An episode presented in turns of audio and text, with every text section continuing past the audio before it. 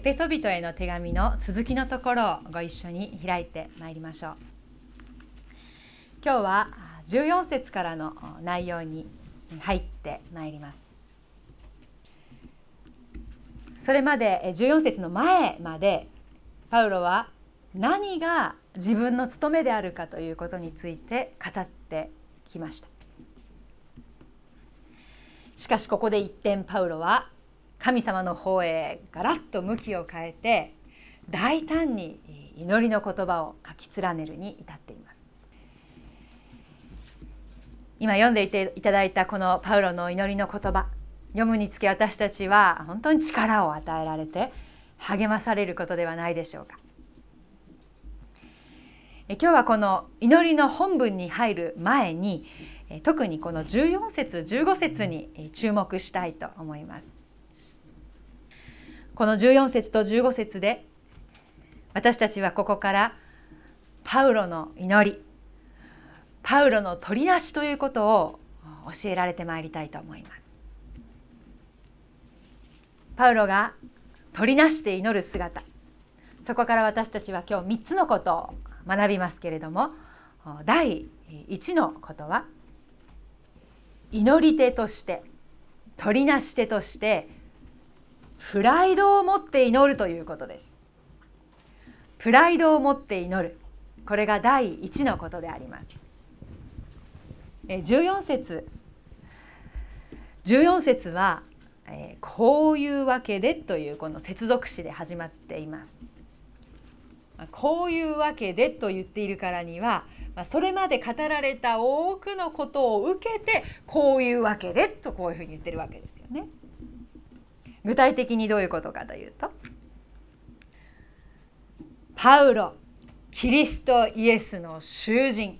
これが私の務めであるというわけでということです。もっと言うならエペソの教会で神の奥義が現れようとしている。二つのものが一つになるという神の奥義が現れようとしている。ユダヤ人出身のクリスチャンと違法人出身のクリスチャンがいます。ユダヤ人と違法人は本来いがみ合っていたそのような人たちでしたけれどもイエス様この方にあって一つの教会に集められなんと一つとなろうとしている。いがみ合うどころか互いに認め合い互いに尊敬し合い互いに愛し合うまでになっている。この神の奥義がエペソの教会で実現するこのために私はキリストの囚人となったのだ。この神の奥義を見るために私は福音に仕えているのだ。私の務めはこれなのだというわけでというのがこの「こういうわけで」という短い接続詞が抱えている意味です。キリストイエスの囚人。これが私の務めであるというわけででは何なのかっていう問題ですよね。こういうわけで何なのか。14節を見てみますとこういうわけで私は膝をかがめて15節の後半に参ります。父の前に祈りますと。こういうわけで私は祈りますとパウロは言っています。パウロは実際この時ローマの囚人でした。身柄を拘束されていました。したいと思っていることを思いのままにできる状況ではありませんでした。本当だったらあっちにも出かけてこっちにも出かけて宣教したい。彼の思いはそうでした。でも状況がそうはさせてくれなかったんですしかしだからこそ彼が囚人だったからこそできることそれはこの時の彼にとってそれは祈りであったとここでパウロは告白しているかのようです。キリストイエスの囚人囚人だからこそ今私は祈りますとこれがパウロの決意でありまた告白ですよくあの教会でおしゃべりしてますと時々こんな方いらっしゃいますねあの私祈ることぐらいしかできないからとかねこういうふうにおっしゃる方がいますあるいは、ね、こういう方もいらっしゃるかもしれませんね。あの人は祈るね祈るね祈ってるよなんて言ってその実何もしてくれないじゃないの。ねこういうふうに怒っちゃう人もいます。どちらのパターンの方も共通しているのは祈りを過小評価しているっていうことです。もっと言うなら祈りに応えてくださる方を過小評価しているということです。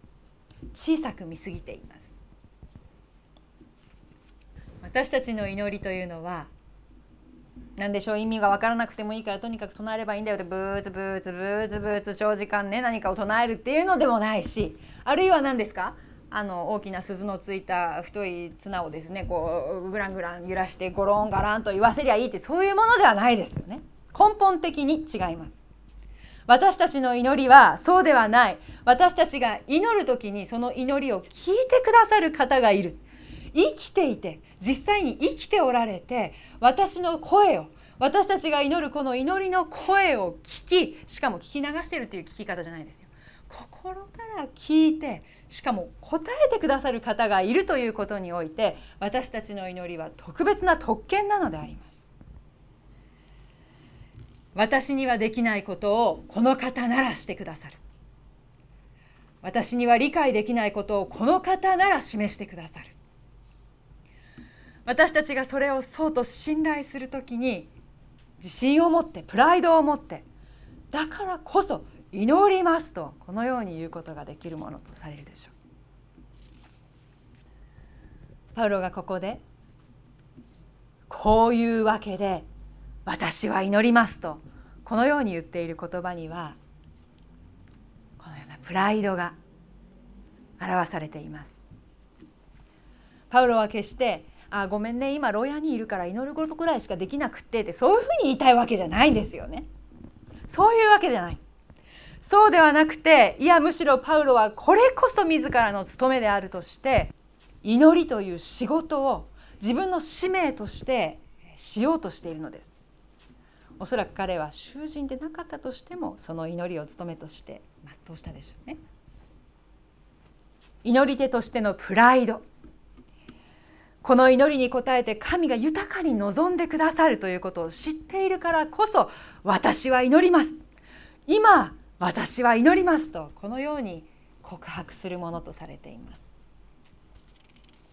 この時私たちが注意しなければならないことがありますあそうかプライドを持って祈ればいいのかなと。思うそのプライドなんですけれどもねこのプライドは自分に自信があるゆえのプライドじゃないっていうことですよね。逆です。私たちが祈りとして祈り手として持つべきプライドというのは神に自信があるからこそのものです。私は無力です。私にできることはありません。でも私が真実に祈るならそれに大胆に応えてくださる方がいる。この方に信頼するのでこの方に自信があるのでプライドを持って祈ることができます。そうですよね。もし目の前で我が子が瀕死の状態であったとしたらそれを見た母親はおそらく許されるなら喜んで自分の命を捨てるでしょう。自分の命と引き換えにしてまでその子を生かしたいと思うでしょうね。そのような大きなそして尊い強い愛があってもでもその母親が実際にその瀕死の子供になっとって代わってあげることはできないのです。母は無力です。成り代わってあげることができない。あるいはどうですか？5,000人の空腹グーグー言ってる人たちを前にですねこの人たちをお腹いっぱいにしてあげたいけど何か持ってるかって言われて2匹の魚と5つのパンを出す人がありますか？そんなものじゃ5,000人はお腹いっぱいにならないんです。無力なのです。神がなさろうとしておられることの前にして私たちは何もなす術を持っていない。ああ無力だと。無力無力無力だからこそこういうわけで私は祈りますと。このように言うものとなるということです。私を呼べ。そうすれば私はあなたに答え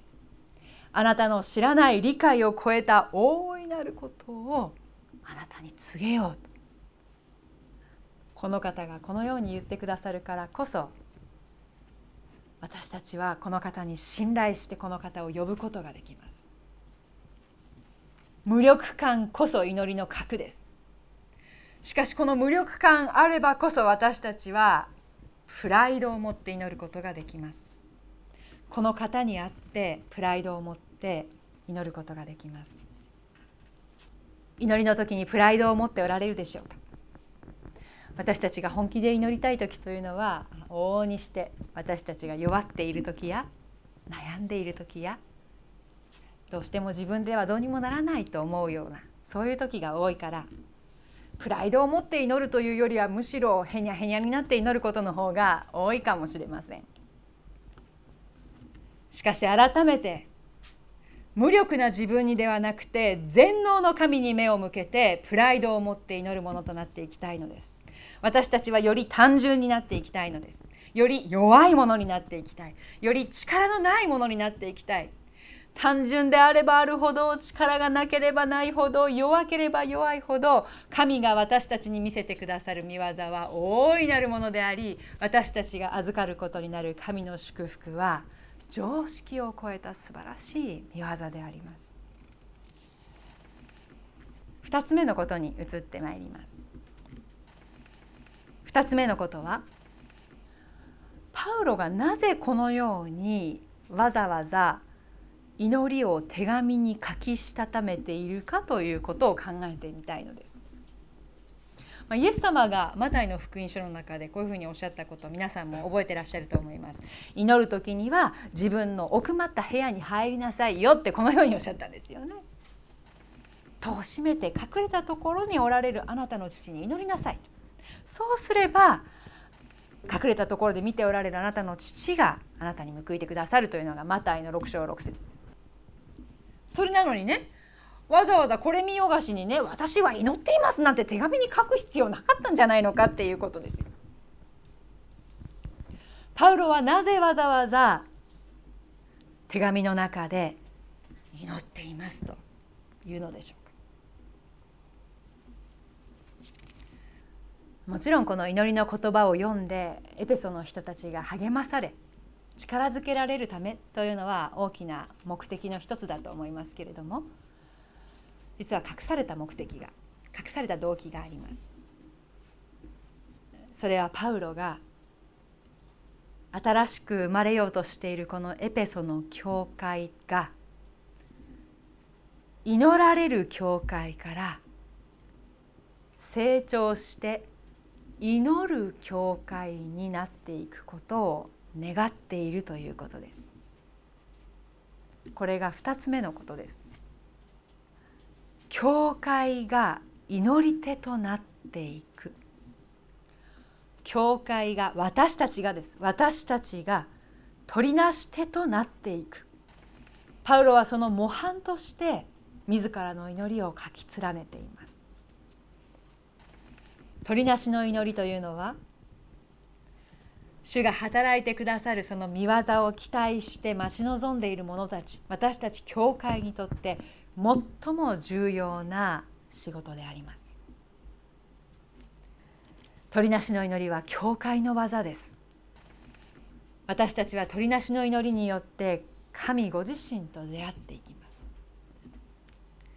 実際パウロは自分が祈られることを求めていた人でした。新約聖書の中でパウロは合計5箇所延べ7回私のために祈ってくださいとこのように語っています。私のために祈ってください。そのうちの一つがエペソの6章ですけれども近いところですのでご一緒に開けてみたいと思いますがエペソ人への手紙の6章の19節でパウロは自分のために祈ってくれるように願っています。また私が口を開く時語るべき言葉が与えられ福音の奥義を大胆に知らせることができるように私のためにも祈ってくださいと。このように言ってパウロはエペソの人たちに自分のために祈ってほしいとこのように願っています。彼は自分のために祈ってくれるその祈りの言葉に神が応えてくださることによって自分の歩みが支えられ導かれていくのだということを知っていました。まあ、実際そうですねよく考えてみるとパウロが経験した苦しい経験を見るにつけパウロが残した技残した働きが素晴らしかったということはこんなに苦しんでいながらこんなに素晴らしい業績を残したっていうのは人間的にはおかしなことなんですよね。彼は第二コリントの中で自分が経験した困難の数々を全て打ち明けています。川の難、盗賊の難、同国民から受ける難、違法人から受ける難、都市の難、荒野の難、海上の難、偽兄弟の難とかね、難難難と、ここまで苦しんできた。もう何度となく死にそうになった。しかし、死にそうなほどに苦しい中にありながら大胆に福音を述べ伝えていきその働きは今や世界大に広がるまでになっている。彼が頑張ったんでしょうか？もうこれは人間技の領域を超えた働きなのです。彼が頑張ったというのももちろんあるでしょうね。しかしそれ以上に彼の背後に彼のために捧げられた無数の祈りがあったということなのです。彼のために無数の祈りが捧げられてその祈りに主が答えてくださったのでパウロの宣教の技が大いに祝福されました。パウロの話の次にこう自分の話をするのは恐縮なんですけれどもまあ、今もねもちろんいろんな方に祈られている喜びと責任感というかそのようなものをこうプレップレッシャーじゃないんですけどね感じたりしますけれども、まあ、今はとりあえず置いときましてあえてあの昔話をしますと新学生だった時。私は自分がこう祈られていることを痛いほどしみじみよく分かったものでした。今もですよ。でもまあ昔の話。え新学生の時はですね、まあ、何かとハードなんです。まず学業がとってもハードでして、えー、しかも学業のほかにこう進学校生活がねさまざま運営するための進学生同士の働きというのがあるんです。なんとか係とかなんとか委員会とかね小学校みたいでしょ。そういうのがあるんですね。それでなんだかんだ言うてなんとか委員会の話し合いだとかって言ってね、まあ、時間を惜しんでそのような運営上のことをやって。でそれでまた新学生一人一人があの所属していた教会があるんですね。でその教会でご奉仕がさせていただける、まあ、その3本立てですよね。忙しいんです。そして何かにつけ私は容量が悪いのでそして、まあ、大体毎日のこう平均睡眠時間は4時間弱といったところでした。で時間がこう時計がですね4回まるっと回るとあ夜まで持つなというふうにそういうのがま基本だったわけなんですけどもまあでもね要はもっと厳しい条件で働いておられる方たちもたくさんいますからそれを誇るつもりはないんですけどこう自分私というね根性なしの弱虫にとっては十分厳しいと言える環境だったわけです。でそれで体力的につらいまあ何ですかね。これはちょっと余計な話なんですけどこう眠いですよね。もう眠くて眠くて頑張ってこうレポートとか書いてね。でパッタンしてで体力の限界でまた朝起きてパソコンを開けてみると全く記憶にない文章とかが残っていたりしてね。なんだろうなっていうことも何度かありましたけれども、まあ、それは笑い話として。体力的にというだけじゃないんです。あの新学生ってどういう人たちかっていうと罪人の中の罪人なんですよね。罪人の中の代表選手集団っていうのが進学校っていうところで、まあ、そこで生活するわけですが、まあ、その罪人の頭が私だったわけですけれどもそれでまあ生活するとねいろいろなうぞうぞ無ぞというかあるわけですよね。そうすると精神的にも追い詰められてしまう。しかしそういうさまざまな苦しいと思えるようなことがある中で卒業のその時まで私は聖書を学ぶ喜びが枯れきってしまったことが一度もないのです。もう聖書を学びたくないと思ったことが一度もないのです。祈られてるなと本当に今思い出しても思います。であるこういろんな苦しい状況ありましたけれどもねあるもう本当に苦しかった時があったんですねもう体力的にも精神的にももうダメだ苦しいいっそ今晩このまま息が止まってしまえばいいのにと思いましたこのままね何語訳の聖書だとか何とか訳の聖書だとか仲介書だとかにうずもれてね息が止まってたらなんとなくその人生良かったのかなっていう感じになるんじゃないかななんてねそんななんか冗談みたいな本当のことを考えてたんですよ。でもねその時にこう何の気なしに本棚からこう本を取り出したんですね。何の本だかもうすでに忘れてしまいましたけれどもその本を取り出したらその本の隣にねあった小さい本が一緒にくっついてポロって落ちちゃったんです。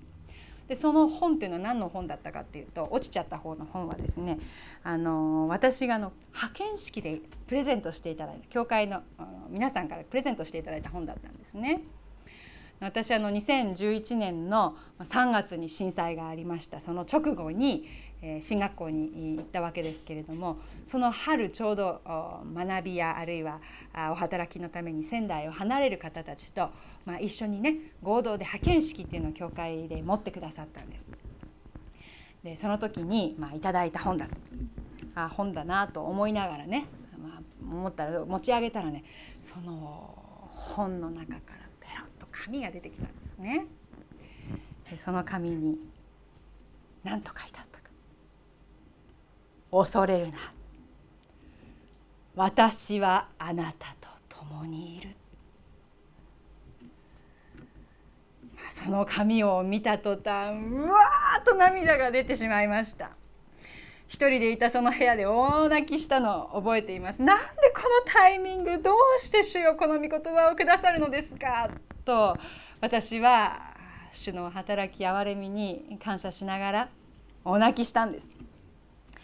まあお恥ずかしい話その2011年の3月にその本を頂いてからもうすでに進学校生活が2年半以上過ぎようとしていた時までその本に御言葉が挟まっていることに気づいてなかったっていう私のズボラな性格も功を奏してですね主がそれさえも用いてくださって私が一番ギリギリの時に限ってそれをペロッと見せてくださるこの粋な計らいです。ああそうであった私が今ここにいるのは祈りによって送り出されて祈りによって支えられているからであったなということをしみじみ覚えたことでした。つくづく、まあ、私の進学校生活は自分が何か頑張ったというか自分が何か努力したというかそういうことではなくてああ神様が立ててくださった祈り手の一人一人の祈りに主が答えてくださったということなんだなとしみじみそれを思うのです。一人の献身者が起こされるためにその背後で無数の多くの祈りの献身が積まれています。まあ、ですから何でしょうねこの小さな私のために祈ってくださっている皆さんの前で高いところから祈りについてお話しするというのは人間的にはかえって気が引けるわけですけれども何が申し上げたいか取りなして祈るこれは教会の技だということです。取りなして祈る祈りに主は答えてくださるということです。取りなして祈るということを通して私たちは主の大いなる見業に預かっていきます。私たち一人一人は小さいし無力だし私たちにできることはないかもしれないけれども真実をもってこの方を呼ぶ時にこの方は祈りに大胆に応えてくださって主の技に私たちは祈りを通して参画することができるのです。祈りは教会の特権です。取りなしは教会の技であります。ですからちょっと本題からずれますけれども私たちも私たちの群れからさらに献身者が起こされるように祈りたいものです。収穫は多いが働き手が少ない。だから収穫の主に収穫のために働き手を送ってくださるように祈りなさいとあります。先ほども報告の中で石巻に牧者が与えられるように祈りの手を挙げましょうと吉田先生おっしゃっていましたけれどもその祈りが私たちの技です。私たちが預かることのできる特権であります。3つ目。3つ目は神が取りなし手を必要としておられるということです。神が取りなしを必要としておられるということです。それが3つ目のことです。パウロはこの祈りに先立ってエペソの3章の15節でこのように言っています。天上と地上で家族と呼ばれるすべてのものの名のもとである父の前に祈りますと。パウロは囚人です。彼がいるのは獄中です。彼は自分でどこに行こうか自分で何にしようか選んで決めることが許されない立場にいます。人の目から見たら囚人であるわけなのでつながれて惨めで無念な囚われ人。その囚人でしかし囚人であるわけなのでこういうわけで今私は祈りますというこれが彼の告白です。彼の置かれている場所は今祈りますという時もうすでにそこは獄中ではない。天地万物を創造し支配しておられる永遠の神の見前なのです。彼は祈りの中で神に出会う。祈りの中で時空を超えて全てをその御手の中で収めておられる絶対者の見前に立つことができるのです。私たちはどこにいてもこの方を呼ぶなら永遠の神の見前に立つことが許されています。神はまた人の心に永遠を与えられたと伝道者の書の3章11節にあります。私たちの心に永遠が与えられているのです。私の体はつながれています。私の思うように自分の勝手で動くことはできないし行動することはできなかったとしてもたとえ私の体がつながれていたとしても私の心は永遠なる方あなたの見前にいます。万兵もローマ兵もすっ飛ばしてあなたの前にいるのです。獄中にいながらにして主よ私はもはやあなたの見前にいるのですとこのように大胆にパウロは祈ります。私たちもどんなところにいてもこの方の皆を呼ぶものとなっていきたいものです。イザヤ書の59章の16節で神様は取りなし手がいないことを嘆いておられます。主は人のいないのを見取りなす者のいないのに驚かれたとこうあります取りなし手がいないのを悲しんでいるのですこのアンドリュー・マーレーという人の「取りなしの祈り」という本があります。彼は大体もう200年ぐらい前の人なんですけれどもでも今も生き生きと熱いメッセージが語られていますがこの本の中にこういう言葉があるんですね。少し長いですけれども非常に情熱的な彼の言葉をご紹介したいと思いますが神は取りなし取りなし手を求めておられます。神はすべての必要に応ずることのできる栄光の神です。神は憐れみを好み恵もうとして待ち祝福を注ぎ出すことを切望し御子を死に渡されたほどの愛をすべての人の上に常に注いでおられると私たちは聞きました。それなのに神は助けることをなさっていません。中国だけでも一日に何百万もその魂が滅んでいくというのに神は働かれることをなさっていません。もし神がそれほどの愛を持たれ祝福することを切望しておられるとするするならば何か深い理由があって神が控えておられるに違いありません。それは一体何でしょうか？聖書はあなた方の不信のためであると言っています。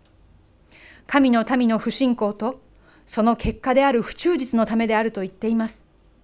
神は彼らを引き上げてご自分の友とされ彼らの祈りをご自身の力を表すための基準的な尺度とすることによって彼らに栄誉を与えご自分を束縛されました鳥なしの不足は祝福の欠乏の主な原因の一つですああ私たちの目と心を他の一切のものから離して祈りを聞きたもう神に固く向けるように。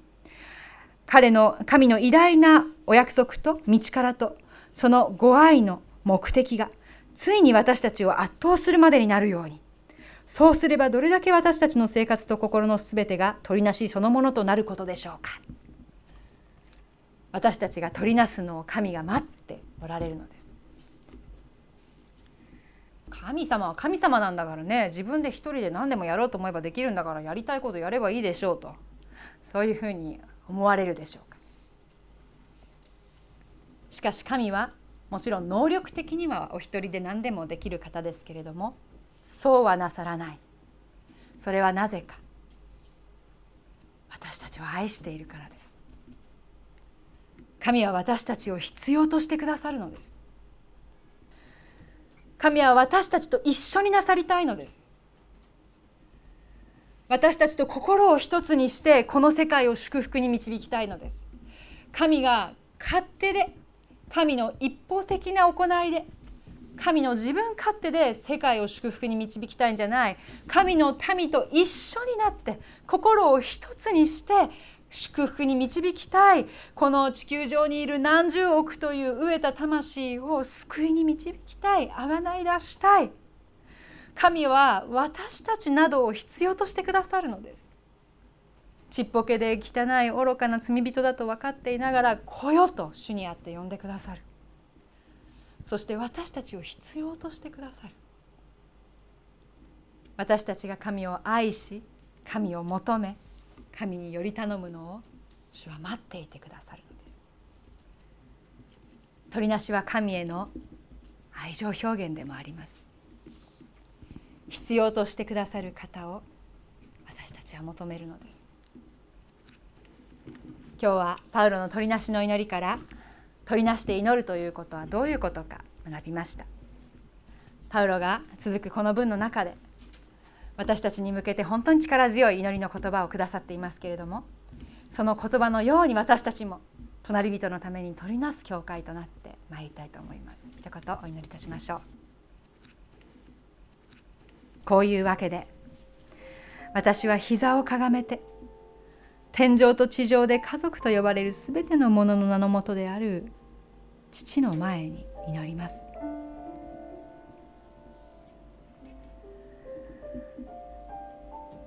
主よ私たちはちっぽけです。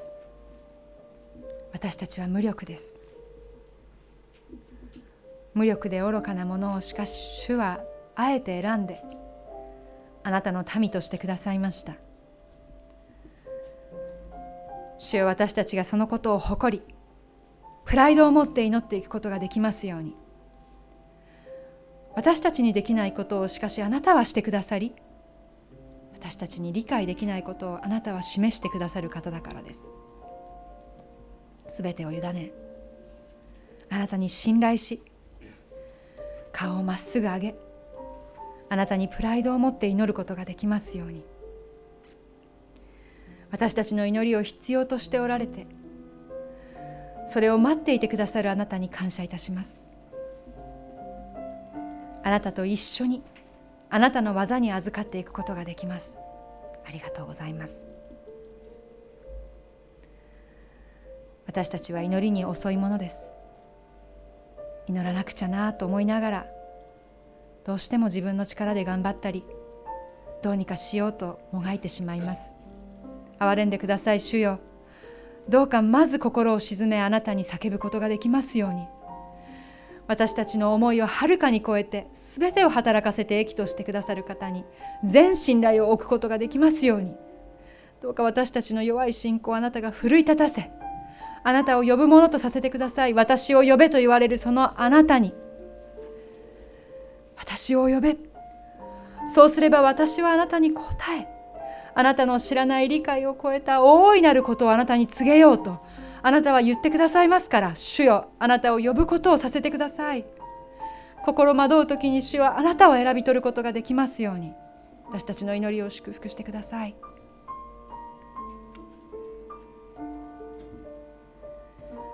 お一人お一人主に応答しましょう。